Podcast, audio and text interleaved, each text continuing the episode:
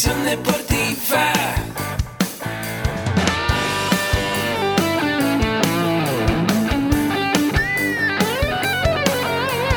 Yo soy Ahmed. Somos guerreros.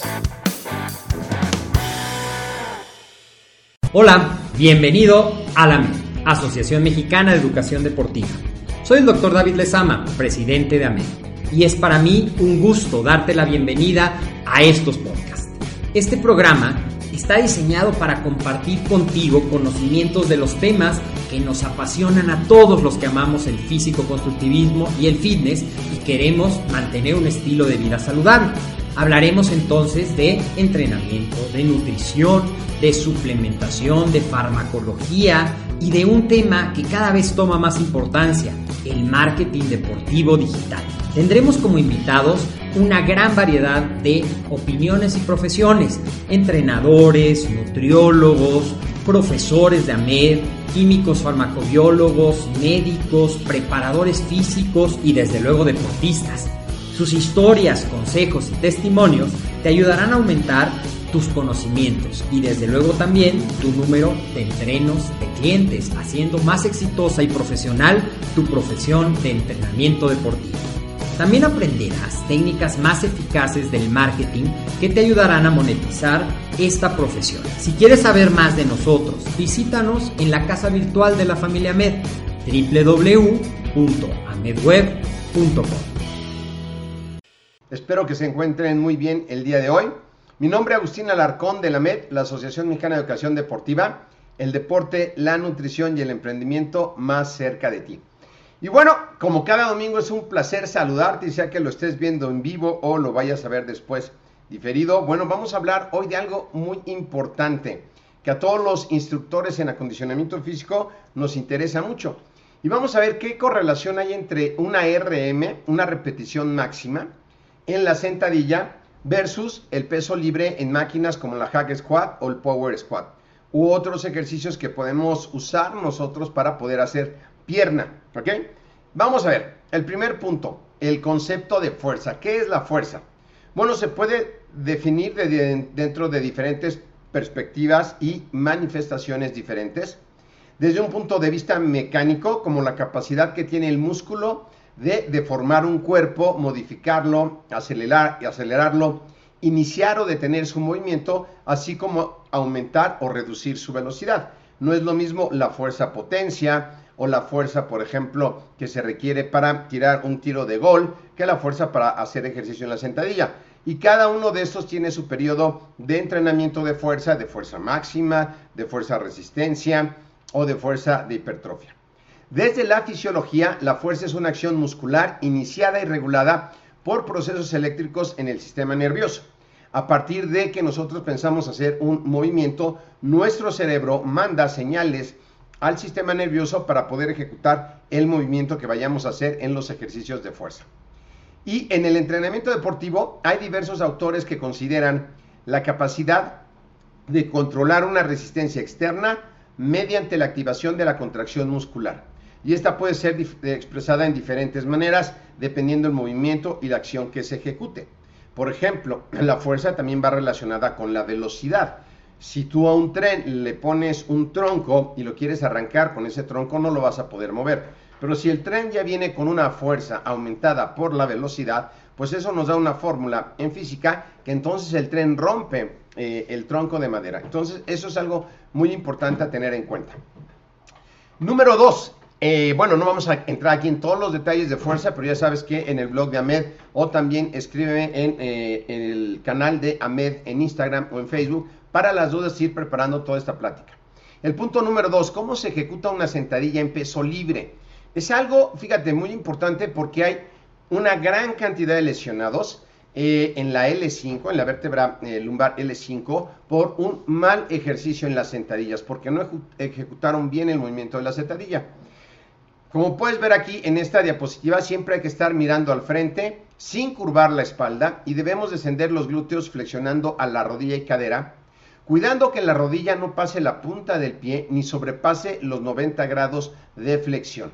Si tú bajas más automáticamente, la rodilla las va a aventar más allá de las puntas del pie Y con el tiempo vas a tener lesiones y con los años también. Y si cargas mucho peso, entonces se puede encurvar la espalda y ahí es donde hay una compresión eh, con los nervios, con el disco de la vértebra. Entonces es muy importante el movimiento de ejecución. Y mira, aquí podemos ver cómo se ejecuta. Descendemos hasta que los músculos quedan en paralelo al suelo, como vemos aquí en la diapositiva. Debemos levantarnos lentamente mientras exhalamos el aire inhalado al comenzar el descenso del cuerpo.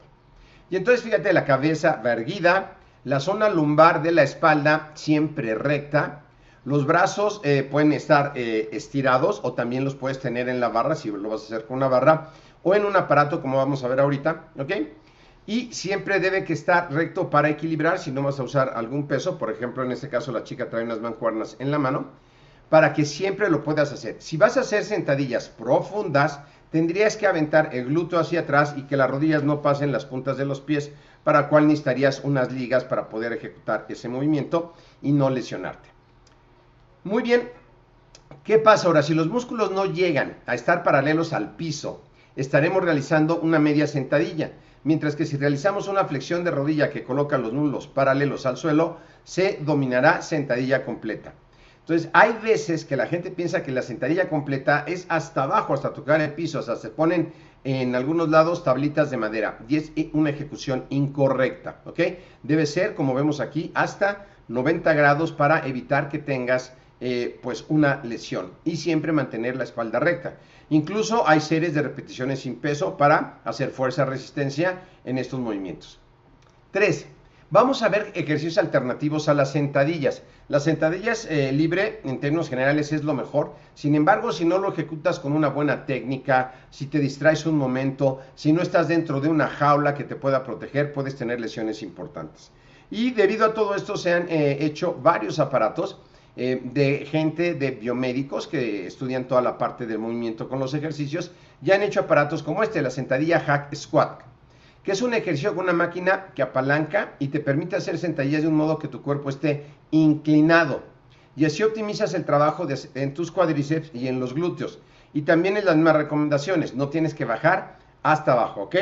También vas a eh, entrenar los aductores, que son los músculos que hacen que las piernas se puedan mover hacia adentro y el sóleo que es un músculo sinergista dentro de la pantorrilla, atrás de la pantorrilla.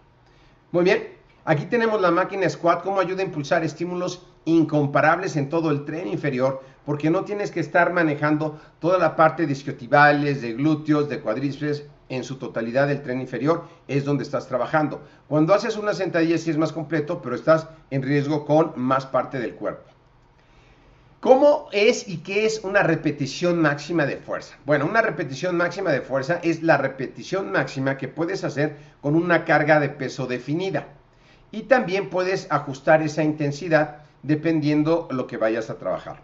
Mira, aquí hay un cuadro que podrás tomarle un pantallazo, que si tú haces una sola repetición y no puedes hacer más, claro, previo a un calentamiento, y eso aplica en cualquier ejercicio, pues estarías hablando de un, un 100% de tu RM si haces 2, 95. Si haces 3, 93. Si haces 4, 90. Si haces 5, 87. Si haces 6, 85.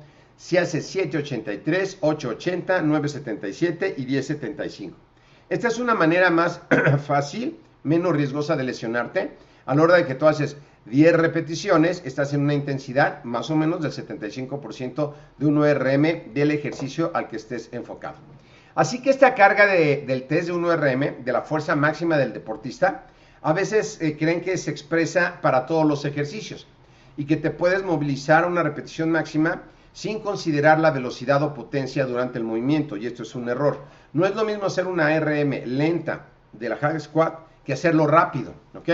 Entonces va a depender mucho del deporte que estés haciendo, cómo lo estés haciendo, para poder manejar la RM adecuada y sobre todo el ejercicio. El número 5, punto número 5, tenemos aquí una repetición máxima de hack squat versus una repetición máxima de power squat, squat o versus una sentadilla. Entonces, ¿qué es lo que hay que hacer?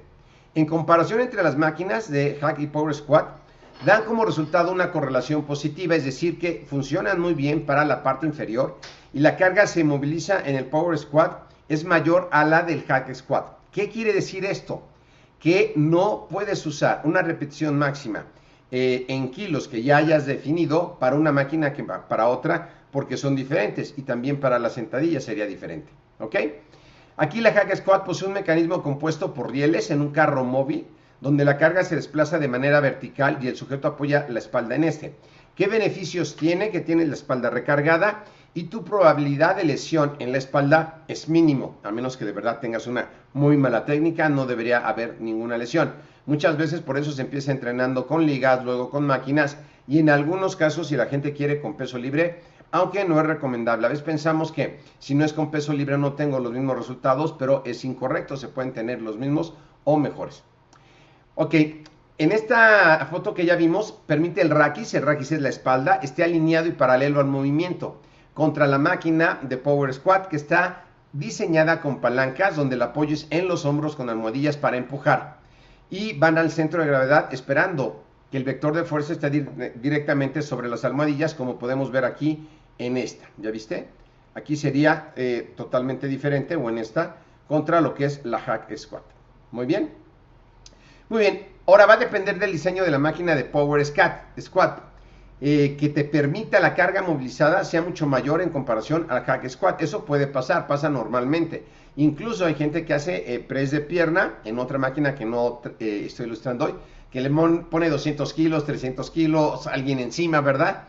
porque es diferente el peso máximo ahí que si lo hiciera en una sentadilla.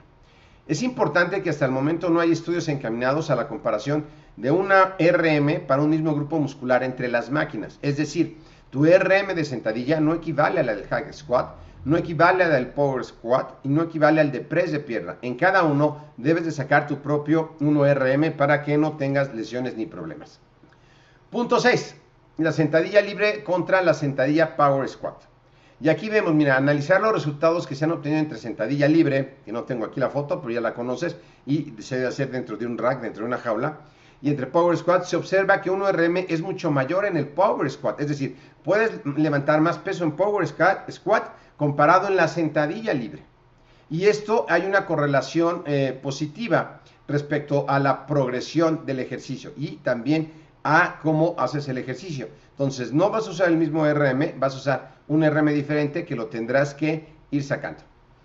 En este estudio realizado por Willarson entre la prensa de 45 grados y la sentadilla libre de 1RM, fue mayor la máquina en comparación a un RM en peso libre, lo cual indica una similitud con los resultados de esta investigación, pero no puedes usar una ORM. Toda esta investigación está sacada de la NASCA de Estados Unidos, obviamente eh, en México no estamos siendo un país que investigue, y ahí lo puedes encontrar. Y hay otros estudios, estudios como el de Cotterman en 2005, hicieron una comparación con peso libre en la sentadilla y también en el press de banco, utilizando un ejercicio en el tren superior y uno en el tren inferior en la máquina Smith, donde también como resultados se estimaron ecuaciones de regresión. Entonces aquí ves el press, pero también hay máquinas Smith, que son los rieles, donde también puedes hacer press de pecho. Muy bien, 7. ¿Qué podemos sacar como conclusiones o limitaciones? Hay que tener en cuenta que dependiendo del fabricante, el peso de las máquinas, eh, la carga, se pueden obtener valores aproximados de 1RM en dos ejercicios muy habituales, pero no son iguales.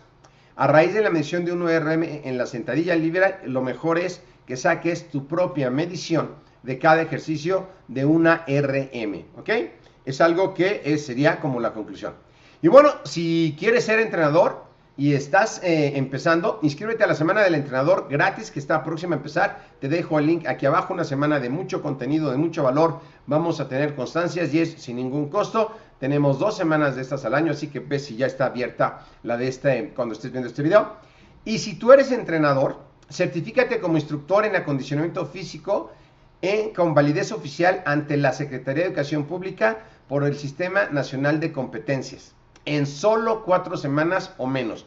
Te dejo también el enlace, estos para los que ya quieren ser entrenador. Tú puedes tener tu cédula personal eh, como entrenador válida en todo eh, el México y reconocida en algunos países y te capacita para poder trabajar como instructor eh, personal y, profesor de educación física y muchas cosas más, casi a nivel de licenciatura, excepto donde en un trabajo te pidan tener la licenciatura, puedes aplicar para todo. Entonces, también si tienes interés en eso, te dejo el link aquí abajo en los comentarios para que te lleve eh, a la semana de entrenador gratis y, y, vas a ser entrenador. Y si te quieres certificar, pues vayas a preguntar cómo hacerlo en menos de cuatro semanas. Bueno, gracias por llegar hasta aquí. Sigue las cuentas oficiales de Ahmed Web en Twitter, Facebook, en Spotify. Tenemos un podcast en Instagram. Síguenos con contenidos en LinkedIn. Dale a la campanita para que te lleguen los mensajes de, eh, de YouTube a tiempo. También estamos en Pinterest. Y escríbeme todo lo que quieras en nuestro canal de Ahmed Oficial de Instagram para contestarte todas las preguntas. Muy bien, espero que esto haya, te haya servido. Y bueno, nada más quiero saludar aquí a Moni Becerril, al doctor David Lezama Valle, a Carlos Javier, muchos saludos. Y a eh, 31 personas más que andan por ahí eh, conectadas. Les mando un cordial saludo, Carlos Javier, saludos, Cristian González, saludos, eh, perfecto, Ale Sánchez, saludos, perfecto, qué bueno que les gusta el contenido y estamos viéndonos en la Semana del Entrenador o en la certificación. Les mando un cordial saludo, que todo el mundo esté muy bien y espero que nos sigamos conectando para todas las dudas que tengan. Muy buen domingo, bye.